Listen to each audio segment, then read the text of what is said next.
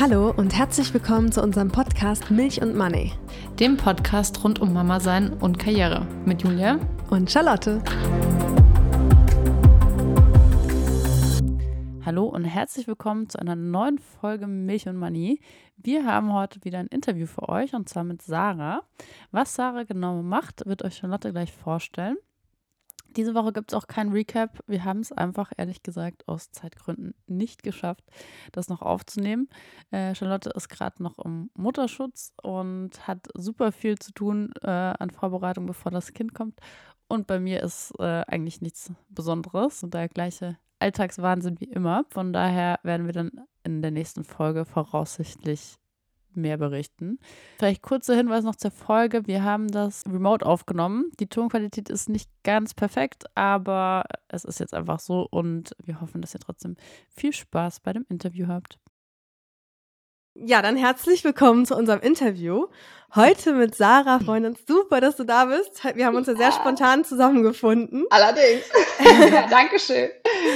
Und ich äh, mache mal eine kleine Introduction von dir. Mhm. Und zwar, du bist Mutter von zwei Kindern. Die sind mhm. ein und drei Jahre alt. Ich hoffe, das ist jetzt richtig, genau. Mhm. Und äh, du hast wie ich Jura studiert, auch in Münster ja. sogar. Ja. Und bist Partnerin in einer Rechtsanwaltskanzlei. Genau. Ich glaube für Arbeitsrecht. Hab ja. Das, ne, Habe ich ja, richtig ja. in Erinnerung? Obwohl, so eine Nische sogar davon, vom, vom Arbeitsrecht. vom genau. Arbeitsrecht die Nische. Ja. Und hast es auch geschafft, in gerade mal fünf Jahren nach dem Berufseinstieg sozusagen Partnerin zu werden, deine zwei mhm. Kinder mhm. zu bekommen und noch ein Haus zu bauen. Und nebenher betreibst du noch einen Instagram-Kanal, der ziemlich am Wachsen ist. Darüber ja. haben wir uns auch kennengelernt. Genau. Wie schön. Genau. Ja, wir freuen uns voll, dass du da bist. Ja, danke. Danke, ich freue mich auch. Voll ja, cool. für mich auch nochmal ein offizielles herzlich, herzliches Willkommen. Ja, wir danke, haben gerade ein bisschen vor, vorab äh, ein bisschen uns unterhalten, aber ich genau. freue mich auch sehr, dass du heute da bist und auf das Interview, ja, was wir cool. wirklich sehr spontan ja, gescheduled haben. Also Nicht wirklich, geplant, aber gescheduled. eigentlich. war wirklich über Nacht, ja. ja. Wir haben gestern Abend quasi um 8 Uhr festgelegt, das? dass wir heute Morgen um 8.30 Uhr aufnehmen. Ja. Ja, ich glaube 23 Uhr nochmal kurz die Themen angerissen und so. Aber los, meistens sind die spontanen Sachen ja sogar die besten. Ja. Wollte ich gerade sagen. Und wir haben sowieso Zeit für nichts, ne? Also insofern passt. Ja, genau. Wir haben ja auch alle viel zu viel Zeit. Und ähm, ich fand es auch übrigens immer lustig, wie wir uns so kennengelernt haben, wie die Welt manchmal ja. ist, weil ich folge schon ganz lange auf Instagram Jessica Weiss, Jonelle. Ja. Und sie hat dich repostet. Und ah. dadurch bin ich auf deinen Kanal gekommen. Und Sieht man mal wieder, das Repost doch was bringt. doch, Repost bringt was. Und dann habe ich auf deinen Kanal gekommen und irgendwie war mir das von mhm. Anhieb total sympathisch, als ich in deinen Stories geguckt habe, weil du so so ehrlich da kommunizierst und so direkt bist und das hat, mich gleich gecatcht. Ja, und dann, als cool. ich dann noch gesehen habe, Jura in Münster, so wie ich, da habe ich gedacht, wow, das ist doch hier. It's a match. It's a match. Ja, genau. Swipe right. Swipe left. right. Das war vor meiner, nach meiner Zeit. Ah, raus. Ja, cool. Ja. Dann haben wir das schon mal geklärt. genau. Ja, und du hast auf jeden Fall ja auch einen ganz spannenden Weg hinter dir, wie wir gerade schon sozusagen bei der Einleitung oder halt bei der Vorstellung von dir ja gehört haben. Mhm. Und wir sind ja auch ganz neugierig bei Milch und mhm. Money. Da geht's ja um Kind und Karriere. Ja. Wie hast du das denn alles hinbekommen und wollen dich da ein bisschen ausfragen? Und auf jeden Fall erstmal so ein bisschen fragen, wie so deine berufliche Ausbildung, also dein Studium verlaufen ja, sind, dein Referendariat und dein Karriereweg. Wie hast du das alles in so einer bombastisch kurzen Zeit für einen Jurastudenten geschafft? Ja, keine Ahnung. Ich bin äh, irgendwie in diese Juraschiene reingerutscht. Eigentlich sind, äh, bei uns ist äh, in der Familie war niemand Akademiker und ähm, meine Eltern sind witzigerweise beide gelernte Rechtsanwaltsgehilfen und haben deswegen irgendwie mir immer so erzählt mit Anwälten und so und ich habe irgendwie immer gedacht, ach mit Jura kannst du ja auch alles werden und wollte eigentlich in den Journalismus ursprünglich, wollte auch eigentlich Medienrecht machen, hat alles hervorragend geklappt. Ähm, bin dann äh, klassisch, wie man aus Ostwestfalen, wenn man da herkommt, äh, nach Münster gedackelt und ähm, erstes äh, Semester habe dann zum Glück direkt Gleichgesinnte getroffen, weil wie Charlotte weiß, ist das ja sehr, ja, es ist so medium cool, ne? sehr, äh, ähm, sehr spezielle Studenten, ach, sagen wir mal so. Jura und BWL, das ist ja auch alles so ein Campus, das Juridikum da und äh, alle mit äh, Timberlands und Barberjacken und Poloshirts und weiß ich nicht was oder die Perlenpaulas am Stissel und dann denkst du dir halt echt so, oh Gott, wo bin ich denn hier gelandet? ne? Und ich hatte dann aber echt zum Glück echt äh, ein, zwei Freundinnen, die mit mir in die, under, in die triefenden Underground-Clubs gegangen sind und haben mal gut gefeiert im ersten Semester und dann standen halt die ersten Klausuren und man dachte so, oh fuck, ähm, muss man doch ein bisschen was lernen und äh, ja, da sind wir, dann haben wir uns aber irgendwie so durchgewurschtelt und dann habe ich ähm, schon von der Schule aus irgendwie immer den Traum gehabt, da ähm, habe ich mir ein Jahr äh, rausgeschaufelt hatte durch Überspringen. Irgendwie, da war ich ein bisschen strebermäßig unterwegs in der Schule. Ähm, habe ich immer den Traum gehabt, ein ganzes Jahr ins Ausland zu gehen und wo alle immer nur so äh, Erasmus ein äh, Semester nach Spanien oder so gegangen sind, wollte ich unbedingt, okay, ich will ein Jahr nach Australien und dann. Hey, no front, ich war in Spanien. Guck drauf. es war damals ja wirklich, also heute, heute, heute gehen die Kids ja irgendwie alle nach, weiß ich nicht, nach Uruguay und nach, weiß ich nicht was, irgendwie so voll die crazy äh, Stationen und äh, wir waren halt damals alle noch so ein bisschen gesetzter unterwegs, was ja schon voll das Abenteuer war. Und ähm, ja, auf jeden Fall das Jahr Australien war dann natürlich mega. Ähm, habe dann auch voll dafür gekämpft beim ich weiß nicht, ob du Voll die noch cool. kennst, die Frau, Frau Barke Heine, noch damals vom JPA, noch mit der Kämpfe gefochten. Ja, klar, die kenne ich noch. Oh, crazy. Ah, ich weiß nicht, ob es die noch gibt, ey.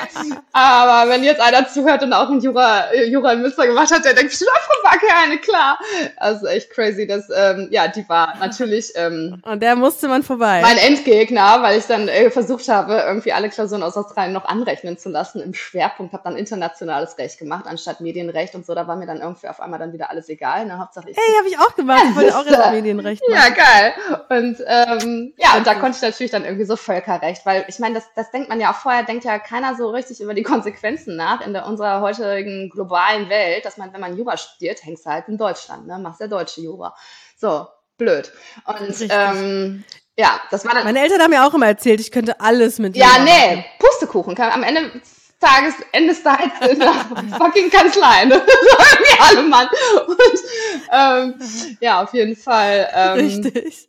Ja, habe ich dann ähm, da ja mich so durchgewurschtelt, Altmann Schmidt, klassisch, ne, äh, Repetitorium gemacht und dann bin ich in, ähm, ins Referendariat, auch wieder klassisch nach Düsseldorf rüber geschwappt, weil es natürlich äh, jederzeit äh, angefangen habe. Hab auch mein erstes Semester war, äh, erstes äh, Staatsexamen war auch leicht traumatisch, äh, weil ich ähm, dann noch, ach ja, genau, zwischendurch habe ich noch einen Master gemacht, habe ich ganz vergessen. Ähm, weil das erste Semester war leicht traumatisch, weil ich zum Beispiel in der mündlichen Prüfung krass runtergeprüft wurde. Also das war richtig übel, was ja sonst eigentlich, ne, hält man so oh, seinen, hält man so seinen Stand oder irgendwie, ähm, irgendwie haben ja alle so gesagt, ah, komm, gib's ein bisschen Gas, schaffst das VB so nach dem Motto. Ja, und dann haben die mich halt einfach krass nach unten geprüft und boah, es war, also es war so der schwärzeste Tag bis dato. Also es war ganz, ganz furchtbar, weil man so denkt, so, boah, fuck, jetzt habe ich hier sechs Jahre gesessen und oder fünf Jahre oder was das bis dahin war. Und ähm, alles war für die Katz so gefühlt, ne, in dem Moment. Und dann habe ich aber auch irgendwie mich in den Master gegangen, wieder nach Australien. Und äh, irgendwie hat man dann da gesagt, okay, komme ich jetzt nochmal für ein zweites Examen wieder oder nicht? Also für einen zweiten Versuch. Ähm, und habe mich dann im Endeffekt dagegen entschieden und habe dann gesagt, komm, du wirst deinen Weg auch irgendwie so machen. Und äh, habe dann irgendwie die Du hast alles richtig die gemacht. Eier gehabt, so, ne? so, alles richtig ja, gemacht. zu sagen, das wird sich schon irgendwie alles regeln und ähm, ein bisschen Vertrauen gehabt und äh, ja, habe dann den Master gemacht, ähm, bin wiedergekommen ins Referendariat nach Düsseldorf. Da ja, war wieder Erstsemester, ne? Also klassisch feiern viel ähm, und ähm, ja, dann das Feiern hörte dann auf Richtung, äh, das Feiern hörte dann auf Richtung zweites Examen natürlich wieder. Ähm, dass ich aber, also ich meine, mit den traumatischen Erinnerungen aus dem ersten hatte ich natürlich nur Angst vor der mündlichen, aber ich meine, so diese, wieder diese acht Klausuren, das war wieder ganz furchtbar. Aber ich hatte das Glück, dass ich zwischendurch meinen Mann im, ich habe natürlich auch wieder alle Auslandsstationen mitgenommen, schon äh, die Verwaltungsstation in Addis Abeba in Äthiopien. Da habe ich meinen Mann auf Sansibar kennengelernt. Alles ein bisschen verrückt. Ähm, Ach, Wow. crazy. und äh, ja, ein Glück, dass mich damals das Auswärtige Amt nach Addis geschickt hat. Und ich war erstmal so, where the fuck is Addis? Äh, keine Ahnung. Und ja, bin dann von da ähm, nochmal nach Südafrika dann natürlich. Also mein Mann ist Südafrikaner. Mm, haben dann eine zweite Wahlstation in Kapstadt gemacht und ja, das war natürlich dann geil, ne? Hast Examen geschrieben, bist für die Wahlstation nach Kapstadt geballert und ah, ein Traum. Also wir hatten da wirklich so drei Monate so wie so ein Honeymoon. Also es war einfach nur mega. Und ähm, ja, nach Hause gekommen, mündliche Prüfung, das Trauma hat sich zum Glück nicht wiederholt. es war, lief dann deutlich besser und ähm, mal endlich faire Prüfer, also bei der ersten Examen, ich weiß nicht, ob du dich noch dran erinnerst, gab es ja diese, diese äh, Horrorkandidaten, wenn man dann die äh, Protokolle sich angeguckt hat und alle haben gesagt, geh nicht rein, geh nicht rein, geh nicht rein, Oh, werd krank, werd krank, ne? werd krank. Im Endeffekt hatte ich zwei davon und ich bin trotzdem reingegangen, weil ich dachte, wird schon. Da hatte ich auch Oh. noch das Vertrauen. Also manchmal bin ich so ein bisschen, vielleicht ein bisschen naiv und blauäugig, habe zu viel Vertrauen. Das ist da, der Schuss ist dann damals nach hinten losgegangen, aber beim zweiten war es dann halt, wie gesagt, besser. Ja, und dann Bewerbungsphase, noch äh, schnell geheiratet zwischendurch, weil ich meine, ein Südafrikaner kann halt nicht nach Deutschland kommen ohne Hochzeit, aber noch schnell geheiratet. Und ähm, dann kam mein Mann rüber und äh, ja, und dann habe ich in der Kanzlei Aber er ist gekommen. er ist gekommen und es, es war einfach nur, es, also ja, es war, aber trotzdem war man auch sehr naiv, wie man das sich so vorgestellt hat, dass er natürlich, er hatte ja hier keinen Freundeskreis, er hatte, ich bin direkt in der Kanzlei gestartet, wurde dann halt einfach bis in eine Puppen da irgendwie gearbeitet hast und ähm, er saß zu Hause, hatte niemanden, saß in meiner Wohnung in fremden Sachen sozusagen, in Anführungsstrichen, ne? also in keinen eigenen Sachen und hatte niemanden und äh, ich war nur am Randklotzen und äh, dann haben wir uns auch noch im ersten Jahr noch eine Eigentumswohnung gekauft und also es war irgendwie alles so ein bisschen so, wow, da haben wir uns schon viel zugemutet, ne, sagen wir mal so. Und es ging natürlich dann auch irgendwie so weiter, also es wurde nicht besser. Ja, and the story continues. Ich sag's dir, aber das war so zumindest jetzt erstmal der Punkt bis, ähm, ja, bis Berufseinstieg. Das war, glaube ich, die Frage, ne? Crazy. Da hast du ja schon einiges erlebt. Ja, Ich bin richtig neidisch, wenn du das alles erzählst, weil ich dagegen habe, gefühlt war das bei mir alles voll langweilig, weil ich, äh, ich war zwar auch im Ausland Ja. in New York und Paris, ja, hör mal. Aber weil ich halt deutsche Musik gemacht habe, habe ich immer an Deutschland festgehalten, Klar. ich wollte natürlich dann hier auf Tour gehen in den Semesterferien und meine Musik machen. Total. Aber im Nachhinein denke ich auch so, oh Gott, ey, der hätte einfach mal richtig leben müssen. Statt also, das alles wenn man sich so aus heutiger Sicht als Mutter vorstellt, dass man damals drei Monate Zeit hat, ne, da, da wirst du ja bekloppt, ne? Da, wenn du dir das vorstellst, dass man das heute, wenn man so für, für, für 20 Minuten kämpft, so eine Zeit für sich, das ist schon irre, was man damals wirklich Ja. Zeit zur Verfügung hatte. Und da hatte man viel zu viel Zeit, ne? Ja. Ich hätte am liebsten dich ja zwischendurch noch gefragt, was du eigentlich äh, als Experience, da können wir jetzt aus dem Nähkästchen Ja. reden, ähm, äh, was, was ist die krassere Hera- Herausforderung, ein Staatsexamen oder eine Geburt? ich finde, die kommen sich schon sehr nah. Ich finde auf jeden Fall das Staatsexamen beschissen, da muss ich sagen. Weil ich halt einfach definitiv, also wer jetzt kurz vor Entbindung steht, ey, Staatsexamen ist dreimal ätzender. Schild. Aber, weißt du, aber es kommt Ja, natürlich, ich stehe kurz vor der Entbindung. es kommt natürlich Aber ich habe ja leider auch viermal Examen gemacht. Ja, du weißt es. Also wollte gerade sagen, du hast die doppelte Packung auch abgekriegt. Aber ja, also wirklich, ich fand Staatsexamen, diese, diesen Nervenkitzel, dass man da wirklich mit leeren Händen immer reingeht und dann irgendwie da, da die Leistung bringen muss, fand ich immer furchtbar. War überhaupt nichts für mich. Ich bin auch so Prüfungsangst-Typ irgendwie ein bisschen und ähm, ja, nee.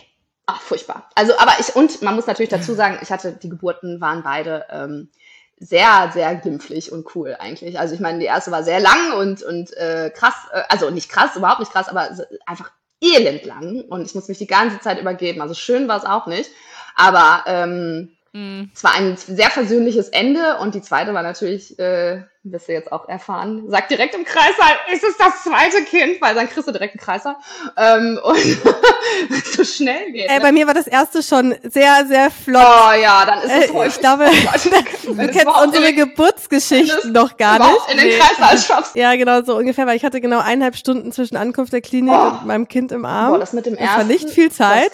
Und bei Julia, Ja, Julia ich hat es ich nicht mal von der Toilette mehr runtergeschafft. Nee, ich hatte eine geplante Hausgeburt, aber bei mir hat von ähm, sozusagen Blasensprung bis zum Kind war da, hat es eineinhalb Stunden gedauert. Wahnsinn. Vor ersten Kindern, das also ist es krass. war, war sozusagen null vorbereitet und dann Oh. eineinhalb Stunden später hatte ich ein Kind. Heftigst. Ja, nee, ich hatte 25 Aber, Stunden Zeit, ähm, ja. äh, mich dahin zu leiden, sozusagen, zu dem, zu dem Punkt. ja. Ja, aber macht mir ein bisschen Angst fürs zweite Kind. Ich hoffe, ich schaffe es uns. Ich sag's dir, ja, da sollst du auf jeden Fall Vollgas geben. Erste Wehe, zack. ja, das ist schon krass. genau. Aber was uns jetzt erst noch mal weiter Ja. interessiert ist, du hast jetzt ja deinen Karriereweg bis zum Berufseinstieg beschrieben. Genau. Aber du bist ja genau auch in fünf Jahren Partnerin geworden. Das macht man ja auch nicht mal eben Ja, so. das ist- das ist äh, Es ist in unserer Kanzlei, ist das gar nicht so ungewöhnlich, muss ich dazu sagen. Also bevor jetzt jeder denkt, so Gott, krass, was ist das denn für eine? Ähm, das ist, ähm, also ist natürlich schon straff und man muss irgendwie auch äh, entsprechend gefördert werden. Und ich hatte das Glück, da irgendwie ähm, zwar mit ach, boah, Anstrengung am Anfang, es war auch nicht immer alles cool, muss man sagen. Ne? Also ich habe schon echt ähm, ja, gelitten in Anführungsstrichen teilweise, weil ähm, ich natürlich auch die Verantwortung getragen hat. Mein Mann hat sich dann nochmal überlegt, äh, beziehungsweise das haben wir von vornherein abgesprochen, dass er hier nochmal studiert. Und äh, ja, hat sozusagen ja dann halt noch äh, noch kein Geld verdient. Ich habe uns unterstützt und ähm, das war so von der Verantwortung konnte ich jetzt auch nicht mal sagen, oh jetzt nee, hier passt mir nicht, ich fange da mal woanders an oder eigentlich so wie ich mal ursprünglich hatte ich mal so gedacht, machst ein paar Jahre Großkanzlei und dann wechselst du und so, ne? Ähm, ja, hat dann irgendwie nicht so geklappt. Irgendwie ist man dann doch da stecken geblieben und ähm, habe dann so meinen meinen Weg da so gemacht. Dann, weil es ja hier auch um Kinder geht, crashte so ein bisschen eine Diagnose dazwischen, was, wo ich dann so dachte, what the fuck irgendwie. Ich war ähm, 31 damals zu dem Zeitpunkt. Ähm, ja, genau, 31 gerade. Und äh, mir wurde gesagt, dass ich praktisch kaum noch Eizellen habe.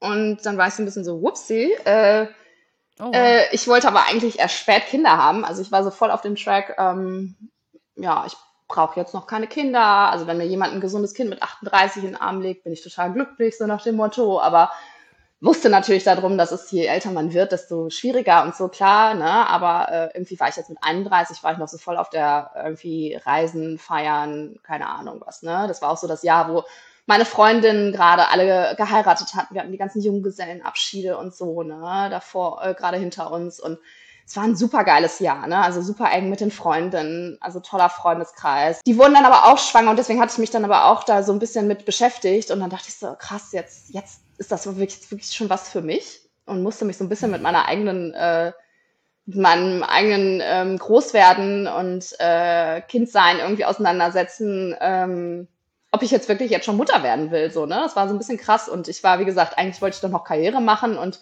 den Partner-Track da weiter verfolgen und so. Hab das dann im Endeffekt erstmal bin in eine Kinderwunschklinik ohne Kinderwunsch, so ein bisschen. Also wie kann ich den Kinderwunsch hinauszögern, so ein bisschen. ähm, okay. ja, ja, und das war alles ein bisschen crazy und dann haben wir das ganz lange gemonitort und dann hat die aber auch irgendwann gesagt, so, also jetzt müssen wir halt leider echt äh, gucken, weil da kannst du auch nichts mit Hormonen oder so, da muss dann halt hinterher, also wenn keine Eizellen mehr da sind, sind keine Eizellen mehr da, ne? Dann, dann müssen sie eine Eizellspende haben, dann ist Mhm. es halt nicht ihr Kind sozusagen, ne? krass. Und das war dann halt schon so, okay, jetzt schließt sich das Fenster, jetzt müssen wir halt irgendwie starten. Und dann funktionierte das natürlich auch irgendwie alles nicht und ähm, dauerte. Also ich muss dazu sagen, ne, es gibt wirklich, also bei uns lief das alles noch total smooth und äh, wirklich eigentlich richtig glimpflich und äh, cool. Aber du weißt es ja in dem Moment nicht. Und das ist halt so ein bisschen das Krasse, dass du irgendwie richtig, also ich finde, ich Ja. weiß nicht, ob einer von euch in der Situation war, dass es mal dass man mal so Angst hatte, okay, vielleicht könnte es nicht klappen. Also uns, bei uns war es ja dann im Endeffekt so mit so ein bisschen mit dieser mm, Pistole auf der Brust, okay, äh, vielleicht sind die Eizellen jetzt dann schon weg, so, ne? Und äh, das muss jetzt halt auch irgendwie klappen. Und das ist schon was irgendwie sehr Existenzielles, wenn man so Sorge hat, dass es keine, dass man keine Kinder kriegen kann. Oh, das war furchtbar. Also es war wirklich eine irgendwie eine, eine richtig doofe Zeit und schlimme Zeit, weil man dann irgendwie äh, ja jetzt dann auch unbedingt wollte und ready war. Also nachdem man sich jetzt dazu durchgerungen hatte, okay, es muss jetzt dann halt jetzt sein, es ist halt nicht der Wunschzeitpunkt, aber mein Gott, ne, ähm, Kinder will ich auf jeden Fall und dann wird man halt auch dann wirklich unbedingt. Also es war wirklich krass. Äh, und ähm, ich weiß nicht, also es ist auch bei Frauen, glaube ich, so verankert, dass man halt wirklich so, äh, obwohl man eigentlich ein sehr starkes Selbstbewusstsein habe ich zumindest eigentlich mitbekommen aus meiner Kindheit, ähm, oder beziehungsweise auch durch eigentlich durch die Schulzeit, wo ich irgendwie ein bisschen gemobbt und ausgegrenzt wurde, hat sich das eigentlich nur verstärkt irgendwie, dass ich dann eigentlich jetzt so sehr gesetzt bin so mit mir und ähm, fein bin. Aber da fängt es so wirklich, wenn man so an diesen, wenn man dann, wenn im Raum steht, dass es dann nicht klappt, dann, boah, dann zweifelt man echt hart an sich. Das ist echt ganz schlimm. Und äh, dann hat es aber zum Glück dann endlich geklappt. Tatsächlich mit nur noch mit einer leichten Hormonspritze und dann war es endlich hat es geklappt und im Endeffekt war das aber so unromantisch, natürlich durch Kinderwunschklinik. Aber, aber krass halt mit deiner, äh, ja, so Kinder, erst nicht Wunsch und dann Wunsch, ja. Story mhm. sozusagen. Also, wow, das hat, hatte ich jetzt persönlich nicht. Mhm. Julia, glaube ich, auch ich nicht. Hatte, na, doch, ich hatte so ein bisschen. Ah, du hast, doch, also du hattest so es auch, stimmt. Ich habe irgendwas komplett anderes äh, gesundheitlich, mhm. aber ich hatte auch so eine Diagnose und wo mir dann, ich weiß nicht, das ist auch schon, da war ich, weiß nicht, 26 Ach oder Gott. so und da wurde mir halt gesagt, in dem Alter, da hatte ich auch keinen direkten nee, Kinderwunsch, klar. aber da wurde mir gesagt, ja, ähm, also sie sind sich jetzt auch nicht so sicher, ob das halt klappt oder ob es in? Zukunft ja. klappt und und deswegen kann ich das so nachvollziehen. Also ich hatte mit 26 noch keinen Kinderwunsch, Nein. aber wenn du gesagt bekommst, dass es nicht geht, dann auf einmal entwickelt man irgendwie so ein Gefühl von, will man vielleicht okay, doch. also irgendwie will ich ja. jetzt schon. Wenn es also, jetzt jetzt oder nie ist, ne? 26 sofort schwanger werden. Ja. Genau, aber das ist so, dass man es dann unbedingt möchte und dann beweisen will, dass es äh, doch geht mhm. oder halt für sich herausfinden will, ob es doch geht. Mm, und ich meine, ich habe ja jetzt eine Tochter, von daher ähm, bin ich jetzt erstmal schon mal happy, ja. aber sozusagen das, das Problem in Anführungszeichen besteht bei mir immer ja. noch. Das heißt, ich weiß jetzt auch nicht so genau, Ob's noch mal, ob ich nochmal mhm. irgendwann schwanger werden ja. würde oder so, aber ja, also deswegen kann ich das nachvollziehen. Das ist natürlich schon so ein bisschen bedrohend, kann ich, kann ich echt nachvollziehen, dass man sich da so fühlt von, mein Körper funktioniert nicht oder es muss jetzt, sonst ist es für immer ja, vorbei. Ätzend. Ja, ja. Ja, ich glaube, das haben ja wirklich viele. Aber es hat auch geklappt bei dir. Ja, also es war genau. Happy Aber es war irgendwie, also das, das im Zusammenhang mit dem Beruf war es irgendwie einfach crazy, weil ich dann wirklich in den Flieger gestiegen bin zum Partnerinterview nach München und morgens noch mit der Kinderwunschklinik äh, telefoniert habe und dann so gesagt wurde, so von wegen so, ja, okay, äh, die Untersuchung da jetzt am Montag äh, sah jetzt ganz gut aus, so nach dem Motto, wann hatten sie denn jetzt genau Geschlechtsverkehr? Und so, also wirklich, es ist ja auch so hart und romantisch in so einer Klinik, ne? Und ähm, ja, okay, cool, sollte gepasst haben, so nach dem Motto. Und äh, und dann fliegst du dann zum Interview und sagst so, yo, ich wäre da gerne, ich wäre da gerne Partner, ne? Und dann wusste man, also ich meine, es hat ja vorher auch nie geklappt, insofern wusstest du jetzt auch nicht, klappt das jetzt, aber ich, es war dann wirklich so eine Entscheidung, okay, jetzt, wir müssen das jetzt machen, egal was mit der Karriere passiert, mal gucken, vielleicht geht's gut, vielleicht nicht. Und im Endeffekt ähm, hatte ich dann, da war, glaube ich, eine Woche dazwischen, ähm, wirklich den äh, zwischen ähm, Partner, Partnerwahl und äh, Schwangerschaftstest positiven. Also so gerade geschafft. Crazy. Also, ja. Und äh, die haben sich natürlich auch gefreut, klar, ne? aber gut, das war dann am Ende. Aber, aber erzähl mal kurz, weil das, ja. da sind wir jetzt ganz, ganz neugierig ja. wegen des Money-Themas. Ja. Erstens würde mich interessieren, in welchem Berufsjahr warst du, als du dann Partnerin geworden bist? Ja. Und ähm, also wie viele Jahre warst du dann im Beruf mhm. und wie hast du das gemanagt? Du hast dann hast du deine Zusage bekommen, hast fest zugesagt, ich bin Partnerin und hast dann deine Schwangerschaft revealed. Wie hast du das gehandelt? Ja, das war dann im Endeffekt ist ja nicht so einfach. Das war, wie gesagt, ich habe es danach. Wir hatten schon mal eine, ich wollte nur kurz sagen für dich als Info, wir hatten schon mal eine Folge aufgenommen zum Thema, wie sage ich es meinem Chef ja, oder meiner ja, Chefin. Ja, ja, ja, es war ganz geil. Das knüpft sozusagen daran an. nee, es war ähm, äh, ich, boah, ich, ich muss gerade überlegen, wie das nochmal war dann. Also was ich ihm nochmal genau gesagt habe. War, also wie gesagt, mein Chef ist ja sehr cool. Ähm, und dann, ja, also ich war einfach nur, also ich bin einfach nur in Tränen ausgebrochen, als an dieser, also ich glaube, jeder, der dann, wie gesagt, schon mal für so ein Kind gekämpft hat, ähm, kann das nachvollziehen, wenn dann der Anruf kommt. Und der war witzigerweise auch im Büro. Also ich saß im Büro und die Frauenärztin aus der Klinik ähm, hat sich durchstellen lassen mit von wegen, ja, hier Termin oder so, ne, hat sich durchstellen lassen und dann so, ja, hat sie mich am Telefon gehabt, ich wollte nur sagen. Und ich hatte wirklich, wie war das denn damals noch? Man musste ja immer diese, boah, diese furchtbaren 14 Tage, bis man den Test machen konnte und so, ne? Ähm, und dann habe ich den Test mhm. da noch draufgepinkelt und ich weiß noch, bei meiner anderen Freundin aus Australien war das dann halt irgendwie so, die hatte schon am, weiß nicht, neunten, zehnten Tag oder so, hatte ich schon da irgendwie einen leichten Streifen gesehen. Und ich war am, ich glaube, 13., 14. Tag und es war kein Streifen. Und ich war mir sicher, okay, es hat schon wieder nicht geklappt. Und mhm. dann rief die den nächsten Tag an und mhm. sagte, äh, sie sind schwanger, herzlichen Glückwunsch. Und ich so, ah, ne? Oh Gott, also wirklich einfach nur geheult. Und ich bin dann, das war irgendwie so kurz vor der Mittagspause, ich in der Mittagspause, ich weiß noch, ich bin mit dem Fahrrad gewesen. Ich bin mit dem okay. Fahrrad wie eine Wilde nach Hause gefahren, habe auf jeden Schwangerschaftstest gepinkelt, den ich hatte noch zu Hause, irgendwelche abgelaufenen, wie eine Wahnsinnige. Und ähm, ja, und dann waren die wirklich positiv, weil ich es nicht glauben konnte, weil ich dachte, so, vielleicht haben sie da irgendwas vertauscht und so, ne? Und bin halt wirklich total äh, schwebend wieder mit dem Fahrrad zurück ins Büro gefahren.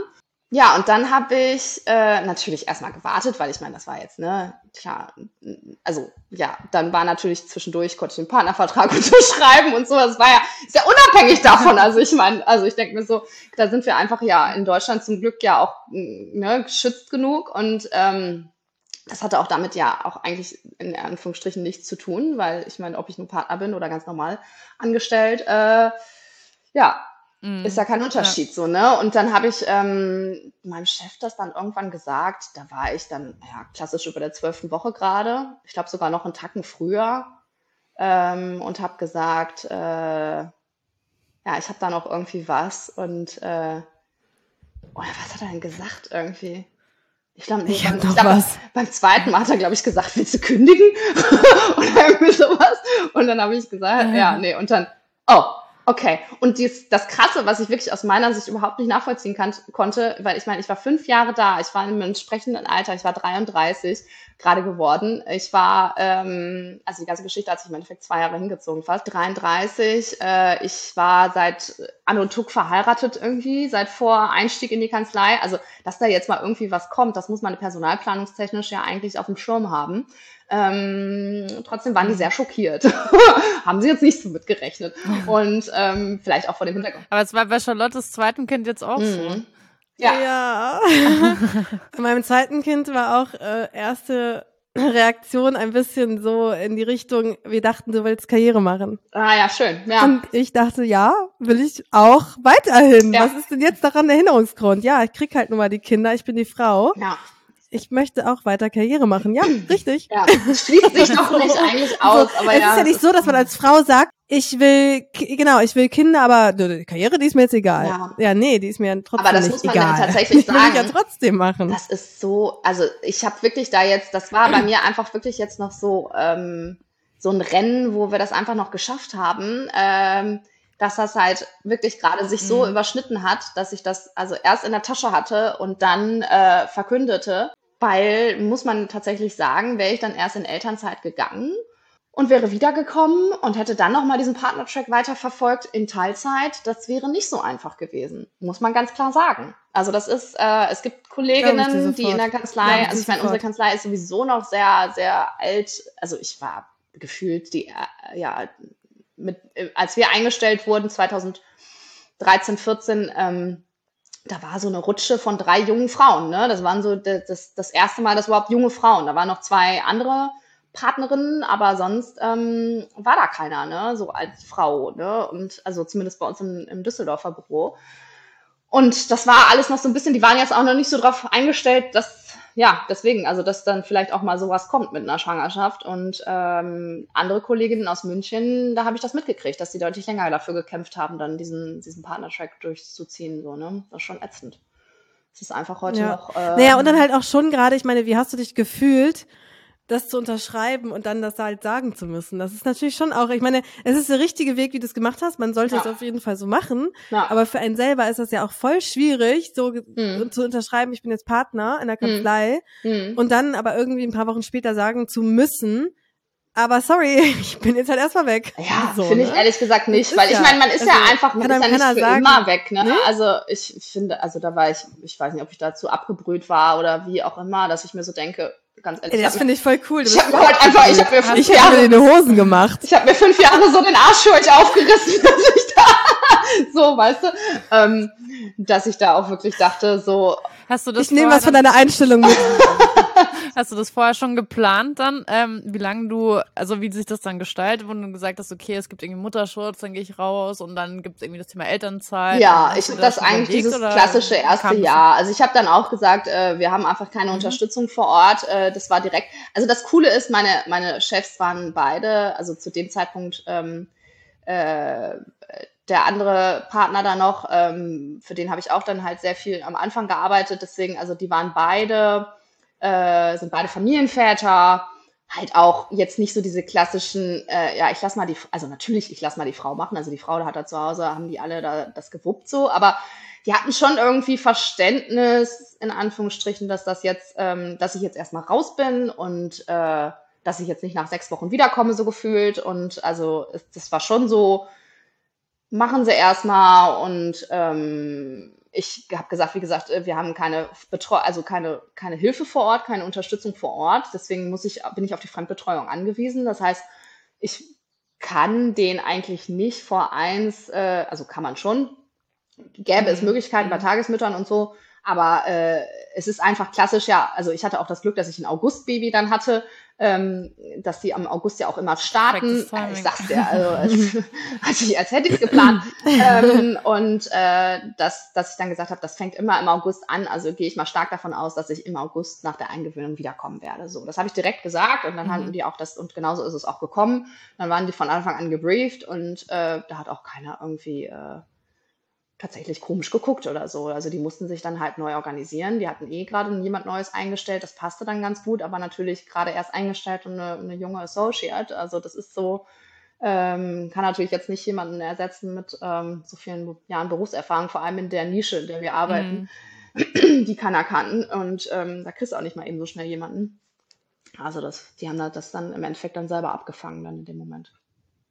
Mhm. Das natürlich kann ich auch verstehen, das ist ja, für alle. Ne? Ich wollte gerade noch fragen, hast du gemerkt, dass sich bei dir irgendwas so im Mindset verändert hat? Also mit den äh, zwei Kindern? Weil das ist auch was, was wir immer wieder äh, bei uns sozusagen beobachten oder mhm. uns fragen, ob sich was verändert hat. Und wir haben jetzt schon festgestellt, ähm, so eigentlich kurz nach der Geburt nicht so viel, mhm. aber jetzt so nach zwei Jahren Mutter sein mhm. mit Karriere ähm, haben sich so ein paar Dinge für uns schon verändert. Hast du da auch was beobachtet? Also ich glaube, ich finde, also man denkt immer so, man bleibt die Alte und äh, man, man kriegt das irgendwie alles noch so hin, aber ich finde gerade, also das wird Charlotte jetzt merken, gerade mit dem zweiten Kind ist nochmal a whole new world irgendwie, das ist schon, ähm, ja, da war ich auch ein bisschen naiv, weil ich meine, mein erster Sohn war fordernd, also der hat eigentlich alles schlecht in Anführungsstrichen nach äh, konform, also, also Konformität, ja, schlecht geschlafen, schlecht gegessen, schlecht Auto gefahren, schlecht alles irgendwie in Anführungsstrichen. Ähm, also hat's mir, hat mir das Leben schon äh, erschwert, sagen wir es mal so. Aber äh, die zweite hat halt nochmal voll reingehauen. Und daher vom Mindset äh, ist man heute einfach ein ganz anderer Mensch. Doch, definitiv. Also auch was Beruf angeht, man hat einfach eine ganz andere Gelassenheit, in Anführungsstrichen. Ähm, so dieses klassische, weißt du, wenn, wenn dann irgendein Gutachten fällig ist und der Stress steigt, äh, die Türen werden geknallt und äh, alle sind mega aufgeladen und denken einfach nur so, oh, fuck, so nach dem Motto und du bist so, es schreit doch gar keiner. so, ist doch voll entspannt. so, also das ist wirklich so dieses. Es ist nur eine Deadline. Es ist nur Geld, so, es, ist, es schreit dir doch gerade keiner ins Ohr. So. Naja, also, ähm, nee, man muss es einfach nur, es ist, es ist Erwartungsmanagement, ne? Du musst einfach nur mit dem Mandanten nochmal reden und ja. so, ne? Mm. Also man kriegt es, also man hat ein ganz anderes Verhältnis. Man kann mit den Leuten reden. Ja, sie verstehen. Ja, sie verstehen, was ich will. sie, ja, sie können das erfassen. sie haben Empathie im Zweifel. Naja, gut, also ganz so einfach ist natürlich auch alles nicht, gerade in unserem Beruf, du weißt nee, das. Klar. Ähm, das auch, äh, du bist Dienstleister, du bist immer, ich sag mal, die Bitch des Mandanten ähm, und musst machen, machen, machen. Aber ähm, ja, es ist schon, äh, also man hat schon ein anderes, also ich finde, Kinder sind ja unglaublich sinnstiftend und es verschiebt sich schon viel, ne? Also das so mhm. von der von der Intensität, ja. was jetzt, was wie gewichtet wird in, in seinem Kopf. So. Mhm. Vielleicht springen wir mal in, in die, die aktuelle Zeit. Ja. Wie machst du das denn jetzt? Du hast zwei Kinder, mhm. ähm, du arbeitest, mhm. also du hast gesagt, dein zweites Kind ist eins, das heißt, arbeitest du wieder oder bist du noch Genau, also die zweite war ja dann ein Schreibaby, also die hat es mir dann halt, die hat das komplette Leben aus mir rausgenockt ungefähr, also das war einfach nur heftigst. Äh, dann der Hausbau nebenher, das wäre dann irgendwie, das haben wir alles, mhm. alles völlig unterschätzt, diesen, diesen Abschnitt unseres Lebens. Das war einfach alles viel zu viel und ähm, mental sehr, sehr, sehr fordernd. Ähm, also es war eine sehr, sehr anstrengende Zeit. Also das war wirklich im Vergleich zu allem, was davor war, war das die heftigste Zeit. Und aus der Elternzeit, da war ich ein Jahr, also die Kleine ist jetzt etwas über anderthalb, aus dem Jahr Elternzeit bin ich wirklich komplett kaputt hervorgegangen. Also das muss man wirklich, mhm. kann man gar nicht anders sagen. Also ich habe auch neulich festgestellt, dass ich unbemerkt fast zehn Kilo zugenommen habe.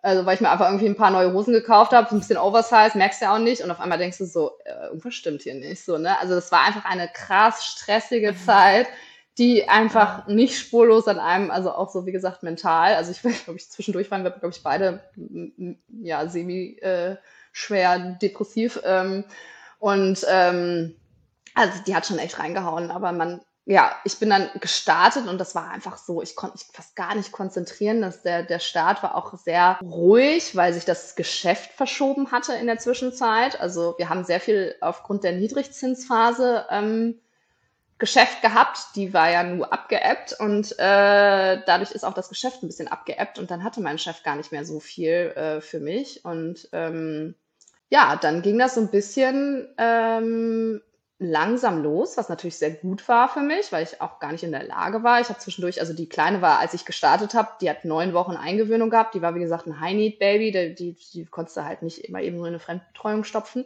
Das musste alles sehr, sehr behutsam laufen. Ähm, das Abstillen war in dem Zeitpunkt auch noch. Und also als ich angefangen habe zu arbeiten, da kam die hier noch, da hat mein Mann zwischendurch dann die Eingewöhnung weitergeführt, äh, kam die hier noch um zehn wieder nach Hause und wurde hier ins Bett gelegt so und äh, und war dann den Rest des Tages zu Hause. Ja, ah, so, das war noch so Eingewöhnungsphase, da war ich schon wieder im Job mhm. und ähm, das war natürlich alles äh, Harakiri, ne? Also wirklich völlig völlig äh, schwieriges Projekt und Jetzt haben wir uns so ein bisschen eingegroovt natürlich. Jetzt ist es, also ich bin jetzt ähm, seit September wieder im Job, äh, hab aber, also ja, das ist alles noch nicht in trockenen Tüchern. Also ich bin jetzt ähm, aktuell in einem Secondment. Ähm, Charlotte sagt das was, äh, dass man praktisch ähm, ausgeliehen ist an eine Mandantin.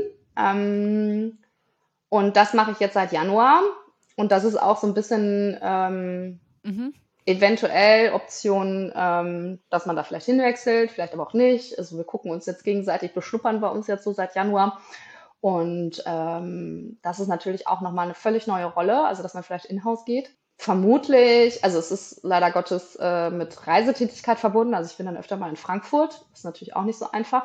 Das Gute ist, seit dem Umzug ist meine Mutter in unsere alte Wohnung gezogen. Das heißt, die Oma ist nur noch äh, 20 Minuten entfernt. Das ist auf, einem, auf jeden Fall der Gamechanger gewesen hier oh, teilweise.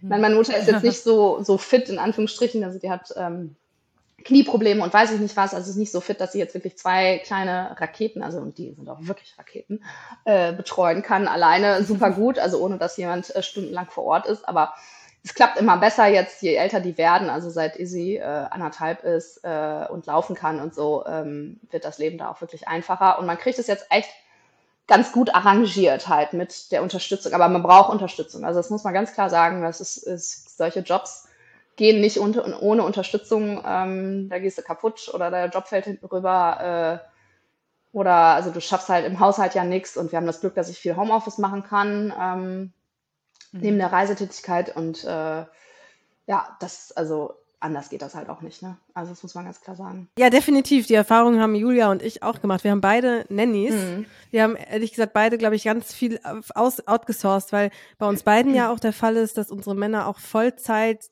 sehr, sehr karriereambitioniert arbeiten. Mhm. Mein Mann ist selber auch Partner einer großen Firma und ähm, äh, wir haben halt zusätzlich jetzt auch noch zur Kita eine Nanny, mhm. weil das würde gar nicht anders mhm. gehen, weil ich halt auch noch fast Vollzeit arbeite. Ja. Ich arbeite zwar in meinem, meinem Jurajob, du kannst ja vielleicht gleich bei dir erzählen, mhm. ich arbeite, ich glaube, es sind dann 85 Prozent, mhm. uh, ich weiß nicht genau, 80 oder 85 Prozent, 32 Stunden, also halt vier Ach, Tage. Mhm. Und habe einen Tag dann noch für Musik und Podcast. Mhm. und ähm, wir haben aber beide zum Beispiel keine Familie in der Nähe wohnen, ja. was, was wir sehr bedauern. Ja, das glaube ich. Ähm, aber habt ihr noch zusätzlich irgendwie einen Babysitter oder irgendwas? Nee, haben wir nicht. Noch jemanden? Nee. Also das ist wirklich tatsächlich, das war jetzt die. Krass, ja, das ist schon. Ja, die Oma, krass. beziehungsweise der Opa, der noch zwei Stunden halt da weg wohnt in, in Ostwestfalen, ähm, der kommt jetzt ja auch öfter wirklich, der unterstützt auch, wo er kann. Der zieht auch perspektivisch hier in, in die äh, Gegend, also in die Nähe. Und ähm, ja, dass wir jetzt dann halt ab Sommer haben wir dann sogar Oma und Opa äh, vor Ort. Ähm, ja, weil also das ist natürlich, also ja, nee, wir haben keine, keine weitere. Also wir haben die Kita ganz normal, ähm, wo die bis halb vier, mhm. also das war auch lange bis nur bis nur bis 13.45, weil die Kleine ja auch erstmal reinkommen musste. Also wir haben jetzt erst mit dem neuen Job sozusagen oder mit diesem Secondment, ich sage immer neuer Job, weil irgendwie es fühlt sich so an, wenn man auf einmal was ganz anderes macht. Ähm, mhm. Aber ähm, ja, das äh, ab dem Zeitpunkt haben wir dann so peu à peu angefangen, das auszudehnen auf halb vier.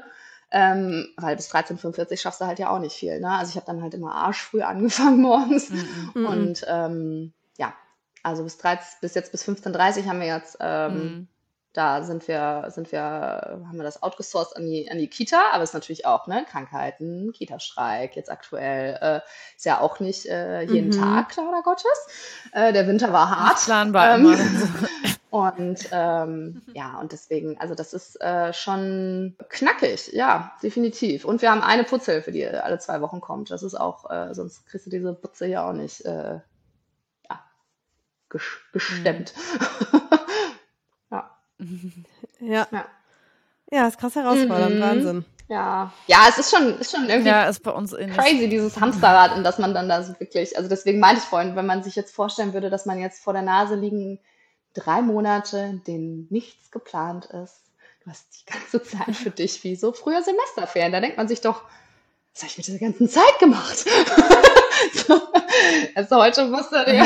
wirklich, äh, okay, gleich ist die Wäsche ja. durchgelaufen, ja. zack, ne, also dann, dann muss die in Trockner, zack, wann, wann muss ich noch einkaufen, dann muss ich noch das, dann muss ich noch das, also die ganze Mental Load, die Kinder brauchen noch Klamotten, wir fahren bald in Urlaub, also wir waren jetzt zum Beispiel auch ein Jahr mhm. komplett gar nicht im Urlaub, also dieses Hausbauprojekt hat uns natürlich auch finanziell komplett lahmgelegt, wir lassen uns jetzt das zweite Mal in einen günstigen Urlaub ähm, einladen. Äh, genau 365 Tage später fahren wir ähm, ja, wieder weg und äh, waren jetzt ein Jahr komplett zu Hause, also ohne Pausen und ohne alles, ne? ohne mal irgendwie Ortswechsel, Tapetenwechsel. Das ist schon irgendwie, also es zerrt jetzt, ne? Die das Zeit war krass, ja. Ja. ja. Aber gut, also ich glaube, Kann das, ein bisschen nach ja, wollte ich gerade sagen. Ich glaube, es geht vielen, erstens vielen Häuslebauern oder beziehungsweise ja. so, äh, die irgendwo da irgendwo ein großes Invest machen. Da ist halt Kohle für sowas nicht da. Ähm, und auch einfach die Zeit, also früher, ich weiß noch, mit unserem ersten Sohn sind wir halt einfach nach Australien, Neuseeland geballert und Südafrika ähm, vor Corona, noch auf der letzten Rille ähm, da war noch schön richtig, wir machen schön Elternzeit. Mhm. Und dann mit dem zweiten Kind war es einfach nur so, oh Gott, hoffentlich überlebe ich das so irgendwie. so, nichts mit schöner Elternzeit. schon irgendwie, äh, ja, haben wir uns relativ viel zugemutet. Man war auch ein bisschen naiv, muss man sagen. Ja, krass. Aber ich glaube, manchmal ist es gar nicht schlecht, naiv zu sein. Wenn man, ich bin zum Beispiel jemand, ich zerdenke. Ja. Ich zerdenke mhm. Sachen und das macht, dann macht man nie auch mal risky Sachen. Ja. Zum Beispiel, äh, mein Mann und ich, ja. wir fahren noch in Urlaub, wir haben noch keine Wohnung. Aber weißt du, also, ja. und dann, weil, weil wir halt immer viel zu viel über Konsequenzen nachdenken. Aber äh, dafür haben wir dann auch nur eine Mietwohnung, ne? Also ich meine, dann ist es, man muss sich da im Leben manchmal vielleicht dann doch mal entscheiden. Mhm. Also mich reißt das total mit bei dir, dass du einfach so machst. Ich glaube, ich muss mir davon eine Scheibe abschneiden. Ja, es ist so ein bisschen dieses, was wir vorhin gesagt haben, dieses dann dieses Vertrauen dann in die Zukunft. Es wird schon irgendwie alles gut gehen und manchmal fällt es einem halt auf die Füße und dann muss man halt mit den Konsequenzen äh, leben und klarkommen und Krone richten, weitermachen irgendwie. Also das, wie gesagt, das letzte Jahr hatte halt sehr gezerrt, weil halt dann irgendwie einfach mhm. sehr viel auf einmal kam. Aber ich hoffe mal, dass man da auch irgendwie gestärkt dann rauskommt und dann sagt, okay, jetzt kann uns nicht mehr so viel erschüttern wenn wir das jetzt einmal mitgemacht haben. Aber jetzt gerade auch, was jetzt so ähm, im Freundeskreis in den letzten Wochen bei uns passiert ist, irgendwie, äh, da sind irgendwie einmal eine ganz schlimme Tragödie, eine schlimme Diagnose. Ähm, da ist man auch wieder, da besinnt man sich auch wieder so ein bisschen aufs Wesentliche und denkt so, okay, äh, ist der Struggle, da lobe ich mir doch jetzt echt meinen Struggle irgendwie, der mhm. ähm, so Alltagsstruggle ist, ne? Und irgendwie ein bisschen einfach, okay, es ist einfach nur mhm. dieses anstrengende Hamsterrad wo ich zu wenig Me-Time habe. Also ich meine, man sollte das nicht, nicht unterschätzen, weil irgendwann geht man dann auch kaputt. Ne? Das ist, ist auch gefährlich, klar. Aber ähm, mhm. kann es auch nicht nur durchpowern. Da wollten wir auch noch drauf eingehen, ja. auf das Thema. Ja, man darf nicht nur durchpowern, aber äh, ja. es ist trotz allem hat man irgendwie ein Dach über dem Kopf, man hat sich, man muss sich morgen überlegen, wie ich das Essen zusammenkratze und man hat die Gesundheit. Also das sind wirklich so die wichtigsten Sachen, ne? Also, und die Kinder, einfach, dass mhm. die, dass die gesund sind und oh, ich sag's dir, also das ist euch, also das ist einfach schon wirklich das, das A und O. Da ist dann alles andere verschwindend, ja. verschwindend gering unwichtig. Das stimmt, das muss man sich auch viel öfter sagen, ja. wie wertvoll das wirklich ja. ist. Das vergisst man manchmal in seinem Alltag und Hamsterrad. Ja, es ist manchmal, also bei mir war es jetzt wirklich diese zwei Schlüsselerlebnisse irgendwie, wo man, wo ich mir wirklich jetzt gerade sehr oft, also jetzt er, erholt, also holt es mich wirklich, also ich meine, man muss an, an was der Türkei, Syrien oder was im Iran abgeht und was Ukraine und so. Die letzten Jahre waren ja einfach mhm. voll gepackt mit heftigen Nachrichten, wo man eigentlich denken müsste, okay, boah, ich sitze hier in meinem goldenen Käfig und das ist alles toll. Ähm, mhm. Aber es ist trotzdem so weit weg, als dass man sich wirklich täglich daran erinnert. Man geht ja trotzdem jeden Tag immer irgendwie zugrunde, wenn er an einer mhm. Supermarktkasse steht und äh, dass ja. beide Kinder brüllen und äh, einer schreit Pipi und du musst mit dem da rausrennen und das andere Kind bleibt im Kinderwagen und denkst einfach nur so, what, was passiert da gerade? So und ähm, so, ja. äh, dann, wenn es dann so nah ist, da fällt mir das mit dieser Dankbarkeit gerade sehr leicht, muss man sagen. Das ist wirklich so, das hat mich wirklich äh, getriggert mhm. in die Richtung. Ja. Mhm. ja. Ich glaube, es ist wahrscheinlich auch so beides. Also man kann grundsätzlich schon diese Dankbarkeit verspüren, aber diese Alltagssituationen stressen ja Klar, trotzdem. kannst du nicht wegreden. Also das kann man nee. dann, glaube ich, selbst mit viel Dankbarkeit nee, nicht wegreden. Bis abends trotzdem fertig. Weil dann eben vielleicht auf der anderen Seite, ja. ja genau, wenn du abends trotzdem fertig bist, dann äh, kannst du zwar dankbar sein, aber trotzdem körperlich komplett am Ende. Voll. Und deswegen hast du ja schon gesagt, das Thema Me-Time ist deswegen wahrscheinlich, also trotzdem super wichtig, ja. aber das, was man dann auch im Alltag am meisten wahrscheinlich auf der Strecke liegen lässt, oder jetzt nicht pauschal jeder, aber das merke ich zumindest, dass ja. dafür dann eigentlich keine Zeit bleibt oder man das auch einfach so sagt, wenig. ja, dann, dann nächste Woche ja. und dann nächste ja, Woche und dann ein paar Monate rum und man hat es irgendwie verpasst. Voll. Ja, das ist ja, also ich meine, du sagtest es gerade, Charlotte, du arbeitest äh, 32 Stunden und machst dann halt freitags für deine Musik. Das ist ja dann auch wieder Job, ne? Also das ist ja so, ich mache freitags meistens Instagram so, ne? Das ist ja auch irgendwie mittlerweile fast ein Job so und äh, also nimmt auch sehr viel Zeit in mhm. Anspruch und das ist ähm, so richtig die, die richtig krassen Freiräume, aber wir, wir gönnen uns dann auch, also letzte Woche waren wir, saßen wir zum Beispiel schön auf dem Karlsplatz und haben Wein getrunken. Ne? Das ist dann auch mal wichtig. also das ist, ähm, das ist so, ähm, ja, man muss echt äh, sich diese. Darauf freue ich mich nach der Entbindung. Oh, dir. Schön. Ich bin so, weil so das Kind froh. an der Brust ist, trinke ich einen Wein. So froh, dass das durch ist. Ja, herrlich.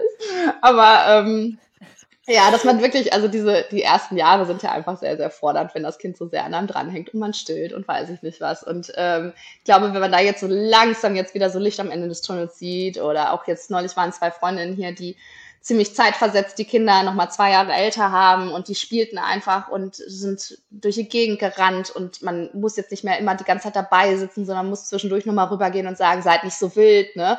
Es ist jetzt auf einmal schon so langsam siehst du so wirklich, wie so die Zukunft wird, ne? Dass man auch wieder mehr Zeit, ist auch irgendwo traurig, weil dieses Baby mhm. nicht mehr so an dir dranhängt und nicht mehr so viel kuschelt und weißt du so, es wird jetzt die Zeit rennen einfach. Also da reißt ja also da ist man ja als Mutter immer so krass im Zwiespalt, ne? Ähm, so, dass man sich nach seiner eigenen Freiheit sehnt und trotzdem rennt die Zeit und dann schlafen sie nicht mehr mit einem im Bett und man kann abends nicht mehr dieses kleine Gesicht da an sich kuscheln und äh, mhm. so, oh, furchtbar.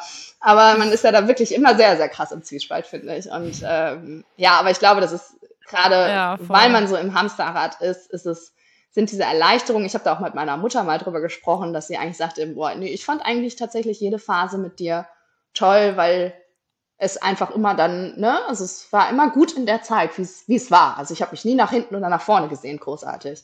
Und das fand ich eigentlich sehr spannend, weil das eigentlich eine gute Sichtweise ist. Mhm. Mhm. Aber ich hatte auch keine zwei Kinder. ich bin Einzelkind. Sie hatte, glaube ich, nicht so. Ich meine, das ist das, das Secret. war ein sehr angenehmes Kind, äh, angeblich, wie ich hör, hörte.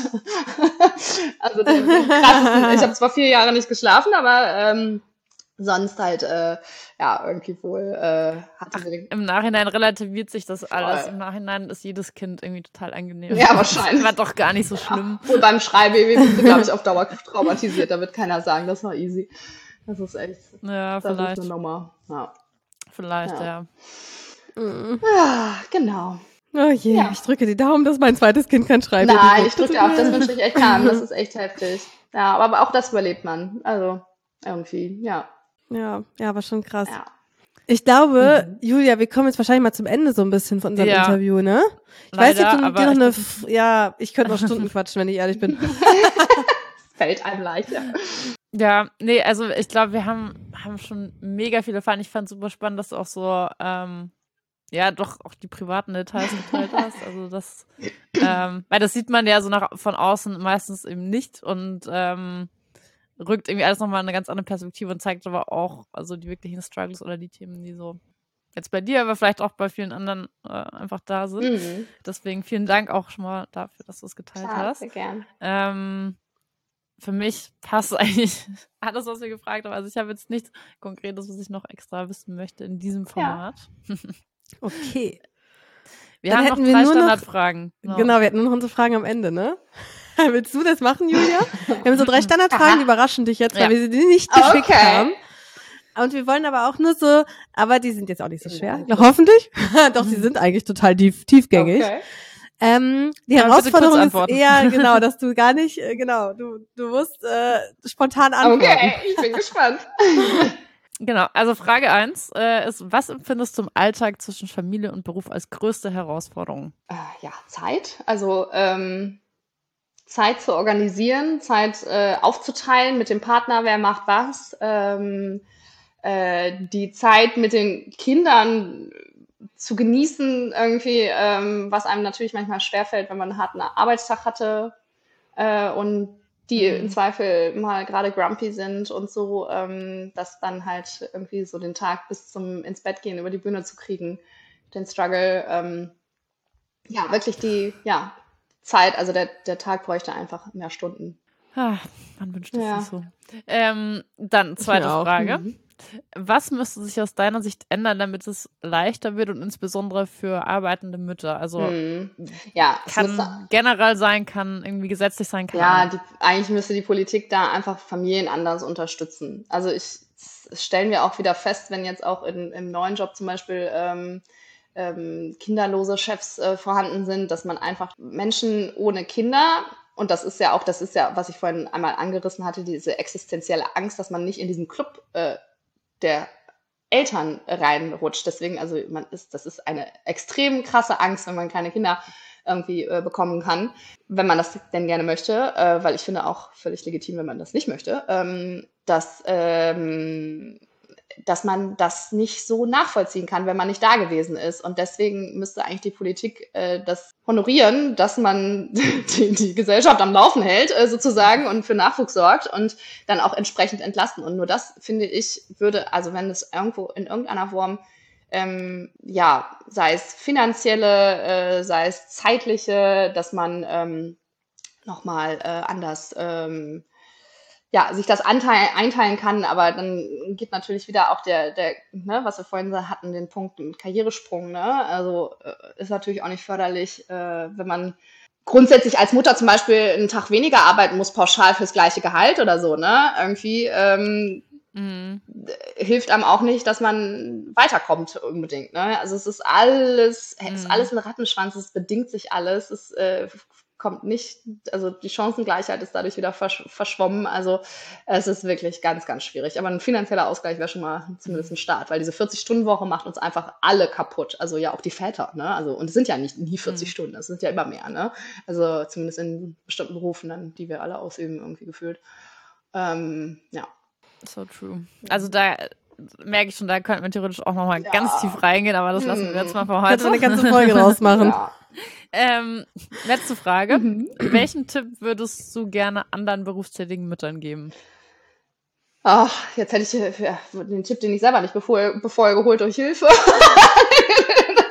das, ähm, eigentlich, ihr macht es eigentlich richtig mit den Nannies und ich mache es nicht richtig, weil ich meine, natürlich am Ende des Tages fällt bei uns zum Beispiel die Paarzeit komplett hinten rüber, ne? Aber es ist wirklich, also Unterstützung und Hilfe und auch nicht, also das habe ich zumindest beim zweiten Kind dann endlich gelernt, dass ich gelernt habe, mehr nach Unterstützung auch zu fragen, direkt und äh, ohne ähm, mich zurückzuhalten, zu sagen, ich brauche hier jetzt da und da, ne? Und auch von dann bis dann und nicht so ähm, nur ein paar Stunden ähm, Unterstützung. Das ähm, das muss man irgendwie erstmal lernen, wenn man einfach irgendwie vom Typ so der äh, Typ ist, äh, Macher, ich schaff das schon. Und irgendwo merkst du dann, am Ende fall ich mhm. oder die Partnerschaft oder überhaupt das Glück in dem Moment, was man mit seinen Kindern da irgendwie Quality Time zu verbringen, ähm, fällt dann hinten rüber.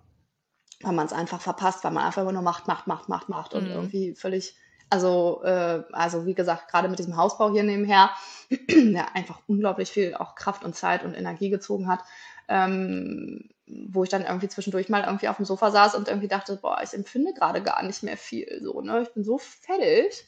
Ähm, das ist schon diese Erkenntnis zwischendurch ist dann schon ganz gruselig und dann kannst du ja auch keine gute Mutter sein, so, ne? Und ich meine, man hat sowieso immer so mm. den Anspruch an sich, dass man nie gut genug ist und äh, ach, das ist sowieso ja immer alles äh, schwierig. Aber wenn du dann solche, solche Momente dann irgendwie hast, nee, dann hol dir lieber mal Hilfe und Entlastung und zwischendurch ein bisschen Pausen. Damit man dann auch in den Momenten, ja. in denen man da ist, wirklich da ist.